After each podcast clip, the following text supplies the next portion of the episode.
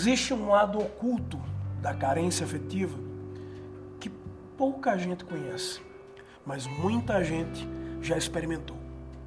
Eu sou Saulo Veríssimo, doutor em psicanálise, psicoterapeuta e professor. Esse é meu podcast semanal. Seja muito bem-vindo, muito bem-vinda. Lembre-se desde já de ativar as notificações no seu aplicativo de streaming e compartilhar esse podcast com o maior número de pessoas.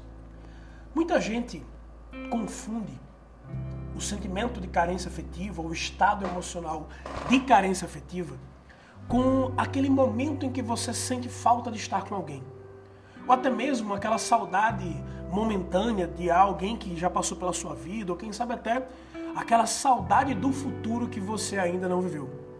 Mas a verdade é que a carência afetiva, ela tem ligação direta e profunda com a sua história infantil.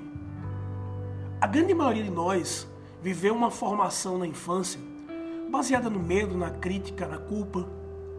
A grande maioria de nós conviveu com um pai ou com uma mãe que não tinha certas habilidades afetivas, que talvez não nos deu o toque, o contato, o tempo de qualidade, os elogios, a validação, a presença do jeito que hoje, como adultos, a gente gostaria de ter recebido.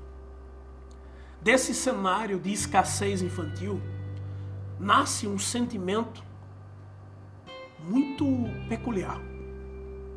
O sentimento de não ser totalmente preenchido. O sentimento de uma espécie de vazio que se conecta diretamente com um dos medos mais profundos do inconsciente humano, que é o medo do abandono.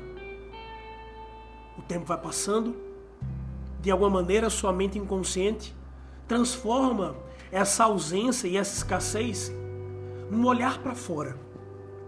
Daí surge uma parte daquilo que vai te fazer querer se relacionar com alguém. Contudo, sem o devido gerenciamento, cada um de nós um dia já depositou um excesso de expectativa as nossas necessidades mais infantis e viscerais e o nosso medo de ser abandonado nas costas de alguém. Algumas pessoas experimentaram, talvez, uma coisa que eu chamo de centralização de afeto.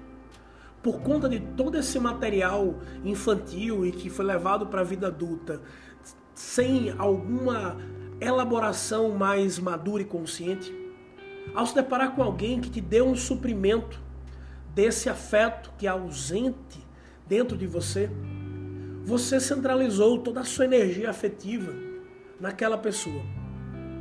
E aí, em alguns casos, aliás, no melhor dos casos ou na melhor das hipóteses, talvez você viveu uma frustração amorosa e superou isso. Mas muitas pessoas, justamente por não terem elaborado e não conhecerem de fato a verdadeira face da carência, podem ter se colocado em situações tóxicas, tentado a ferro e fogo provar o seu valor, tentado de alguma maneira se enxergarem dignos e merecedores e convencer a outra pessoa que são dignas ou merecedoras de alguma coisa.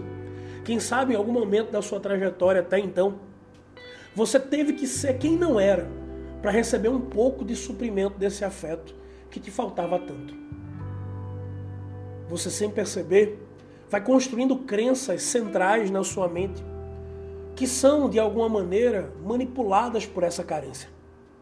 Esse lado obscuro da carência, que vem lá de dentro, do profundo do teu inconsciente, e que tanta gente despreza, levando essa energia para o trabalho, se tornando bem-sucedido, bem-sucedida, conquistando várias coisas, estando sempre ocupado, ocupada, chega ao ponto de sobrecarregar, simplesmente para não olhar para esse lado mais vulnerável. Esse lado que parece uma lacuna que precisa ser preenchida. E aí essa carência sendo empilhada ao longo dos anos, deixada de lado, ou olhada talvez com até um certo tom de romantismo. É normal sentir carência. Logo, logo eu, que sou humano, claro que eu sinto carência. Bom, por mais normal que seja, não é saudável. olhar para as suas carências requer uma certa dose de coragem. Coragem de entender, por exemplo, que a carência dos pais ou essa carência infantil jamais será preenchida por um relacionamento. Ainda que você venha a construir uma família, ter filhos, tomar pai e mãe, é o caminho para fechar esse ciclo, tapar esse buraco, preencher esse vazio.